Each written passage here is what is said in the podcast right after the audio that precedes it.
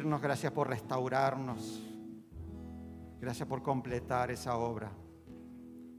Que nuestra alabanza siga sonando en nuestros corazones, pero con la obra que tú has hecho a favor nuestro, como mirada, como foco de nuestra mirada, como fuente de nuestra alabanza, esa gratitud a ti. Bendícenos, Padre. Guíanos, abre nuestros oídos para este mensaje. Pero pido que tú pongas tus palabras en mi boca y seas tú, Padre, para honra, glorificación de tu nombre, para edificación de cada uno de nosotros. Sometidos a ti, te damos gloria a ti en, este, en esta hora, en el nombre de Jesús. Amén. Gracias al equipo una vez más.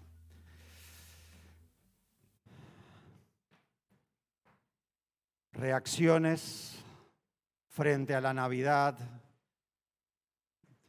Titulamos este mensaje, pero que tienen su fuente, su, su inicio en la misma historia de la Navidad. Entonces, quiero en el inicio leernos ese pasaje que quizás ustedes han escuchado, han leído en estos días inclusive pero en Lucas capítulo 2, a partir del versículo 8, después de todo ese preámbulo explicando el porqué de ese censo, dice que en esa misma noche, en esa misma región había pastores que pasaban, pasaban la noche en el campo cuidando de sus rebaños y que el ángel del Señor se les apareció y el resplandor de la gloria del Señor los envolvió y ellos se llenaron de temor.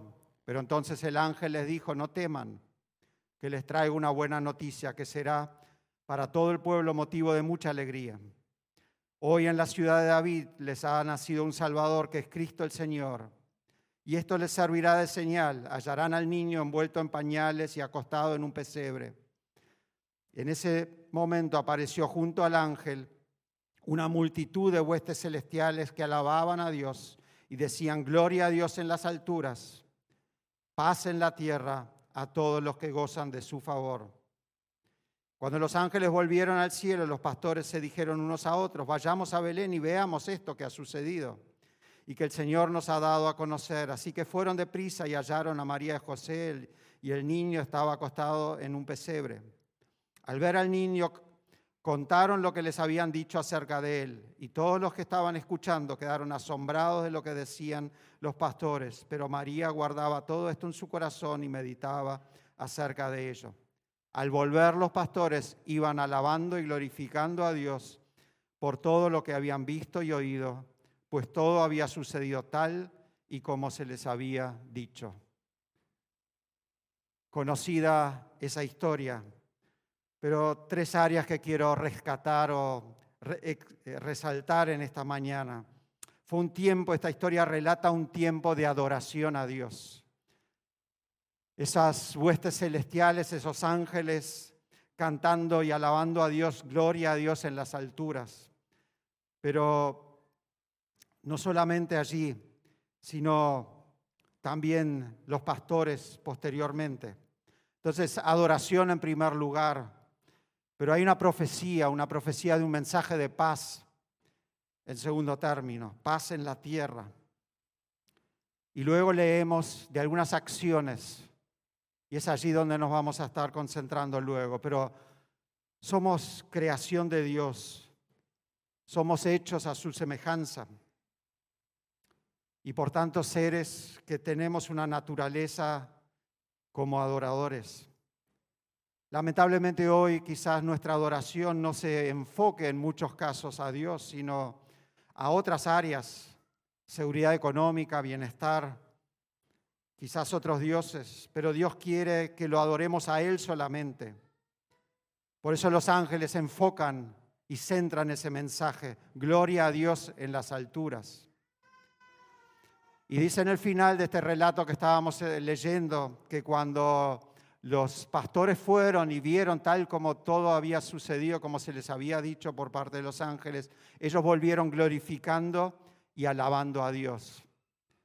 Si nosotros seguimos contando, eh, leyendo esa historia más hacia el final del segundo capítulo, vamos a ver que habla de un, en el octavo día, cuando fueron a presentar a Jesús al templo, habla allí la Biblia de Simón, un hombre justo y piadoso, sobre quien reposaba el Espíritu Santo. Él tomó al niño en brazos y bendijo a Dios con estas palabras. O sea, alabó a Dios también él. Señor, ahora despides a este siervo tuyo y lo despides en paz, de acuerdo con tu palabra, porque mis hijos, mis ojos han visto tu salvación, que has preparado a la vista de todo el pueblo un poco más adelante habla de Ana, de la profetisa, que también dio gracias a Dios, alabándole a Él y habló del niño a todos los que esperaban la redención de Jerusalén. Y aún yendo un poco más adelante en la historia, vemos esos sabios de Oriente que dicen, hemos visto su estrella y venimos a adorarle, llevando regalos preciados, oro, que se le brindaba como sacrificio a un rey, el incienso que se le daba al sacerdote y la mirra quizás como un anticipo a lo que aquel niño iba a sufrir más adelante. ¿De qué forma adoramos nosotros hoy? ¿Dónde quiere, donde Dios quiere que lo adoremos a Él únicamente? En el cumplimiento de sus mandamientos. Él dice, amarás al Señor tu Dios con todo tu corazón y con toda tu alma. Jesús, en los años de su ministerio, en, esa, en ese encuentro con la mujer samaritana, dice, viene la hora y ya llegó cuando los verdaderos adoradores adorarán al Padre en espíritu y en verdad, porque también el Padre busca que lo adoremos que lo adoren tales adoradores. Dios es espíritu y es necesario que lo adoren en espíritu y en verdad. Que nuestra adoración también sea esa adoración en espíritu y en verdad, en reconocimiento de lo que Él hizo a favor de nosotros. En segundo término, hay una profecía, una exclamación por paz por parte de los ángeles, paz en la tierra. Dice, noche de paz, noche de amor, es ese canto que solemos cantar en la Nochebuena. ¿Cómo vivimos nosotros hoy? ¿Hay paz a nuestro alrededor? ¿Es una realidad en nuestras vidas o apenas una ironía? El mundo que nos rodea no nos demuestra esto precisamente. ¿Cuál ha sido tu experiencia en este encuentro navideño con tus familiares, tus amigos? ¿Hay armonía, hay paz, hay gozo? ¿O quizás, como en tantas situaciones, todo lo contrario? Quizás te ha tocado vivir estos días en soledad porque todos salen o están celebrando en otro lado, los hijos estén lejos. Quizás sea una festividad que por algún motivo te dio miedo, te da miedo, tristeza. Quizás sea una Navidad en la que, o haya sido una Navidad en la que faltó por primera vez un ser querido. O quizás estés enfrentando las ruinas de un plan de vida que soñaste, pero que por las circunstancias de la vida no se ha podido cumplir. Entendemos, por tanto, que la Navidad no siempre es feliz, pero aún allí, en medio del dolor, de la tristeza, Jesús puede transformar esa realidad y que podamos vivir a pesar de las circunstancias una noche de paz y de amor y una vida de paz porque Jesús vino a cumplir eso, a dar paz, paz en la tierra para quienes gozan de su buena voluntad. ¿Hay paz en la tierra hoy? El conocido pastor Rick Warren una vez dijo, no habrá paz en el mundo sin paz entre las naciones. No habrá paz entre las naciones sin, sin, paz entre las comunidades. No habrá paz entre las comunidades sin paz en las familias. No habrá paz en las familias si no tengo paz en mi corazón. Ya el profeta Isaías decía, tú guardarás en completa paz a aquel cuyo pensamiento en ti persevera, porque en ti ha confiado. Esa paz entonces viene de esa confianza en Dios. Y más adelante el mismo profeta Isaías dice, si hubieras prestado atención a mis mandamientos, le dice al pueblo de Israel, tu paz habría fluido como un río y tu justicia serían como las olas del mar. Amar a Dios, obedecer ese mandamiento y el otro, amar al prójimo como a mí mismo. Hoy en día las personas buscan desesperadamente la paz interior, pero tristemente poco importa la paz con los demás y menos aún la paz con Dios. Tres dimensiones de la paz, paz con Dios, con el prójimo y como resultado de eso, en obediencia a ese mandamiento, Dios nos regala como un regalo de su justicia esa paz interior.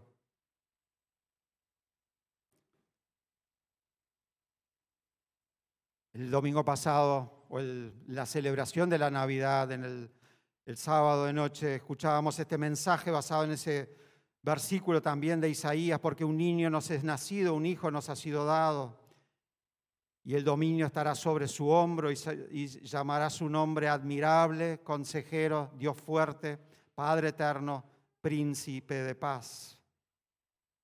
Esa paz verdadera Jesús la vino a cumplir en la cruz porque Pablo le escribe a los, Efesios, dice, porque Él, Cristo, es nuestra paz.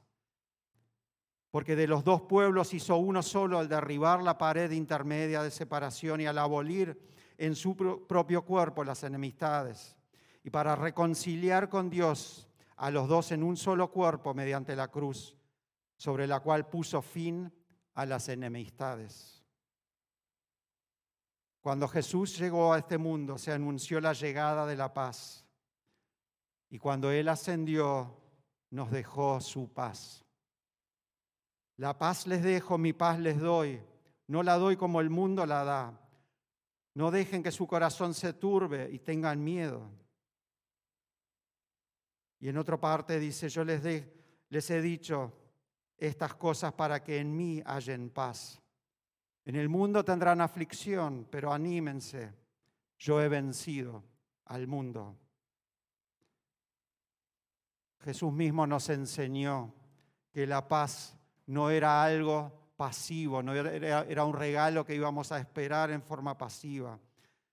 Porque en el Sermón del Monte dice, bienaventurados los pacificadores, porque ellos serán llamados hijos de Dios.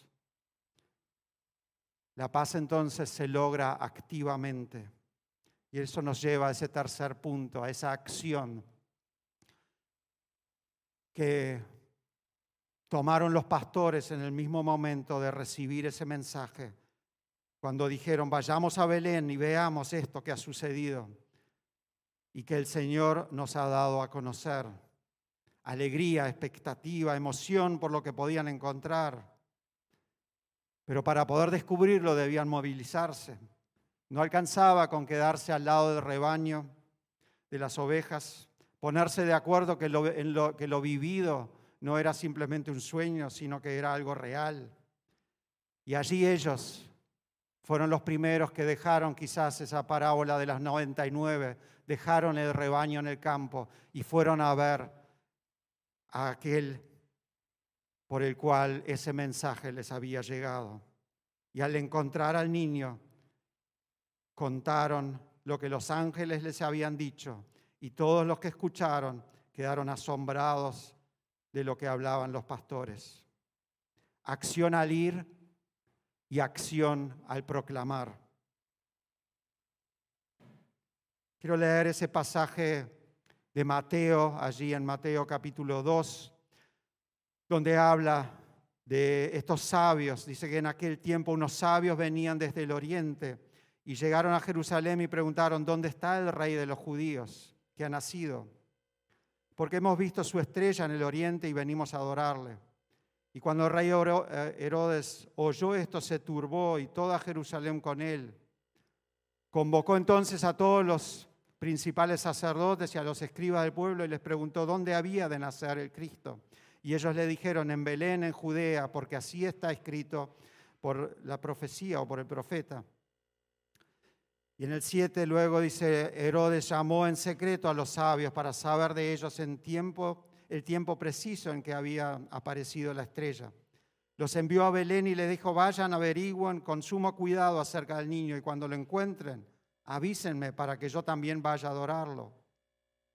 Después de escuchar al rey, los sabios se fueron y la estrella que habían visto en el oriente iba delante de ellos hasta que se detuvo sobre el lugar donde estaba el niño. Y al ver la estrella se regocijaron mucho. Y cuando entraron en la casa vieron al niño con su madre María postrándose y postrándose delante de él lo adoraron. Luego abrieron sus tesoros y le ofrecieron oro, incienso, mirra. Pero como en sueños se les advirtió que no volvieran a donde estaba Herodes, regresaron a su tierra por otro camino. Acción y reacción de la historia de Navidad. Es lo que hoy nos convoca. En primer lugar, tenemos a los hombres de Oriente que estaban en búsqueda de ese recientemente nacido rey de los judíos, sin saber con precisión a dónde los llevaría esa búsqueda, pero se pusieron en camino. ¿Dónde está el rey? Hemos visto la estrella. No escatimaron esfuerzos ni recursos ya que usaron sus ahorros, pertenencias, llevar regalos costosísimos. Su acción fue relevante para la época, al punto que la Biblia, que Mateo lo cita con detalle en la reseña de la época. Me pregunto cuál es hoy tu búsqueda en el final de este año. ¿En qué se centran tus objetivos? Que esa búsqueda sea como esa que dijo Jesús, busca primero el reino de Dios y su justicia y lo demás añadido será. En segundo término tenemos a Herodes como rey y líder poderoso de la época, solo interesado en perpetuar su poderío sin importar el costo que ello pudiera conllevar. Herodes encarna otro tipo de persona, adicto al poder, dispuesto a eliminar todo lo que se pusiera en camino para perpetuarlo literalmente de esa forma, caminar sobre cadáveres. Herodes veía a Jesús como una competencia y esta debía ser eliminada, ordenando así, al no recibir la información de los sabios, esa masacre de los niños. Una historia que quizás se refleja unos treinta y tantos años después, cuando los líderes religiosos veían en Jesús esa competencia también y tomaron la misma decisión. Había que eliminarlo. Y así fue resuelto con una multitud alborotada gritándole, crucificadle. Jesús fue crucificado por ti y por mí para que tú y yo tengamos vida y vida en abundancia. Pero también esta historia nos relata de toda Jerusalén, los habitantes de esa ciudad, que estaban turbados al imaginarse quizás lo que esta noticia podía llevar o implicar. En verdad todos sabían y estaban ansiosos o conscientes de la profecía, del cumplimiento de esa profecía de que llegara finalmente el Mesías. Era parte de la tradición mantener viva esa esperanza. Ahora, ante el anuncio de esos visitantes extranjeros, quizás con miedo frente a la reacción de las autoridades o del rey, dice que se turbó su corazón. Demasiado miedo y respeto por las autoridades actuales. Y luego estaban esos líderes religiosos de la época que sabían las respuestas, sabían responder a las preguntas de Herodes, pero no estaban abiertos ni dispuestos a aplicarlo a sus vidas y acompañar esa cruzada de adoración. Entonces no solo podemos aprender que no solo se trata de saber la respuesta, sino que hay que llevar, hay que tener una acción a partir de ella, de ir y adorar. Podrían haber generado un movimiento de alabanza como lo fue la entrada de Jesús en Jerusalén muchos años después. Esto lo entendieron los, pastores del campo, las personas piadosas como Simón y Ana en el templo, así como esos sabios de Oriente. Sin embargo, los líderes religiosos no, y los y Herodes tampoco. Acciones o quizás reacciones de diferentes grupos en donde vemos aceptación y rechazo, adoración y desprecio, acción o indiferencia. Este tipo de reacciones provocaba Jesús desde su mismo nacimiento. Unos tratando de sacarlo del medio y otros lo buscaron y cayeron a sus pies y le adoraron, inspirados desde diferentes trasfondos y guiados hasta por la astrología. ¿Con qué grupo de esta historia nos identificamos nosotros? ¿Con Simón y Ana? ¿Con los magos? el rey, habitantes o líderes religiosos. Pero quizás todo ese tipo de reacciones se resuma en esas dos opciones, adoración o rechazo. ¿O no es verdad que a veces buscamos algo así como ese camino del medio? Asistimos a los cultos, escuchamos los mensajes, nos llenamos de conocimiento, pero a la hora indicada, cuando la oportunidad de testificar se presenta o la situación lo amerita, es mi pregunta, ¿actuamos? ¿Nos dejamos guiar por ese espíritu que llenó a aquellos pastores? ¿Por ese espíritu santo que moraba en Simón esperando por ese momento añorado?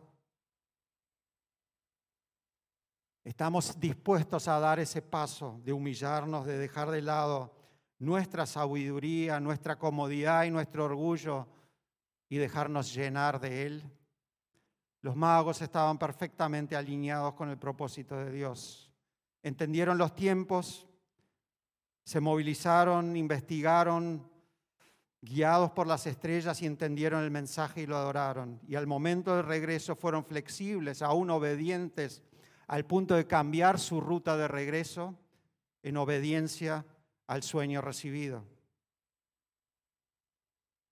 Quiero animarlos a reflexionar sobre estas actitudes que vemos en la historia de hoy. En este tiempo del final del año, en esa oportunidad de reflexionar y de mirar atrás. ¿Cómo es ese balance nuestro? Nos hemos dejado guiar por Dios a través de su Espíritu, en lo personal, en lo familiar. Hemos crecido en nuestra relación con Dios.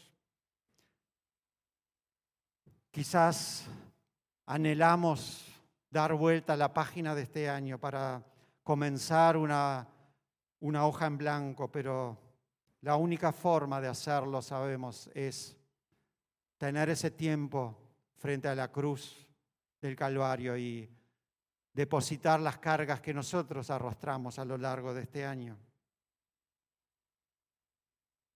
Para que esas expectativas y podamos nuevamente ser libres del peso del pasado para enfocarnos hacia adelante. Recordamos, recordemos que el ángel se presentó a los pastores y dijo, no temáis, porque yo les doy nuevas de gran gozo. El amor a Jesús echa fuera todo temor. No temamos entonces, porque esas buenas nuevas no son solamente de la época navideña, son para todo el año, todos los días, porque Jesús durante sus años de ministerio recorría las aldeas sanaba a las personas, los rescataba de su situación desesperante, convivió con el rechazo de los líderes de la época hasta sus últimas consecuencias, la muerte de la cruz. Por eso hoy tú y yo tenemos vida y vida en abundancia. Pero en el inicio de su ministerio fue a la sinagoga y leyendo, y cuando se le dio el rollo leyó este mensaje donde dice, el Espíritu del Señor está sobre mí por cuanto me ha ungido para dar buenas nuevas a los pobres. Me ha enviado a sanar a los quebrantados de corazón, a pregonar libertad a los cautivos y vista a los ciegos y poner en libertad a los oprimidos, a predicar el año agradable al Señor. Hoy se ha cumplido esa escritura delante de ustedes, según Lucas capítulo 4. Y dice que allí todos los ojos se enfocaron en Él. Y otra vez hubo esa reacción, adoración, reconocimiento o rechazo. ¿Cuál es tu reacción en esta época de Navidad? Que cada día del año nuevo nos encuentre dispuestos a ser hacedores de la palabra, que seamos activos, que como los pastores y los sabios pongamos acción a nuestras creencias y a nuestras convicciones y las revelaciones que a través del Espíritu nos seguirán, seguiremos recibiendo o nos llegarán en el accionar. Que no seamos oidores, sino hacedores de la palabra y así adorar al Rey de Reyes y Señor de Señores, aceptar su gracia cada día y abrirnos al obrar del Espíritu Santo y compartir entonces, estar dispuesto a compartir las buenas nuevas, porque dice cuán hermosos son los pies de los que anuncian la paz, de los que anuncian las buenas nuevas. Y en esa acción, en ese accionar que comienza con la adoración, que es ese mensaje de paz que como individuos y como iglesia somos llamados a proclamar, estemos fundados o seamos activos. Y como iglesia es mi anhelo que miremos hacia adelante, unidos unos por otros orando, juntos en fe, su gracia, en su gracia confiando, día a día adorando y así guiados por el Espíritu, unidos sirviendo con alegría en nuestros corazones. Cinco verbos que quiero dejarlos en el final. Orar, adorar, confiar, amar y servir. Gloria a Dios en las alturas, paz en la tierra para todos los que gozan de su favor adoración, paz, pero después acción. Que Dios sea el autor y consumador también de ese mensaje de paz en nuestras vidas para el año que tenemos por delante. Amén. Oramos. Gracias, Padre amado, por enviar a tu Hijo para que en esa humillación suprema, dejando su deidad, un día se hiciera hombre en obediencia a ti, para caminar entre nosotros en esa búsqueda, en esa búsqueda y rescate de lo que se había perdido por nuestros pecados Gracias Jesús por no escatimar esfuerzo y por tu obediencia hasta lo extremo. Y gracias por rescatarnos vertiendo tu sangre. Gracias por vencer al enemigo en la cruz. Y gracias Dios porque después tú lo restauraste hasta lo supremo. Y en esa fe, con ese poder de restauración, tú nos has dado esperanza y nos has dejado un mensaje de paz que excede toda nuestra capacidad, pero que es suficientemente poderoso para rescatar a cualquier persona en este mundo, estemos en donde estemos. Ese mensaje de paz que ha sido suficiente a lo largo de los siglos y de los milenios. Danos tu gracia para continuar proclamando ese mensaje de la paz. Que seamos activos y seamos hacedores y no oidores, con la sencillez en el corazón como la tuvieron los pastores, dejándonos guiar de la forma que tú solo sabes hacerlo a través de tu Espíritu Santo, para ser esos embajadores para extender tu reino, para tu honra y tu gloria. En el nombre de Jesús te damos gracias y te honramos. Amén.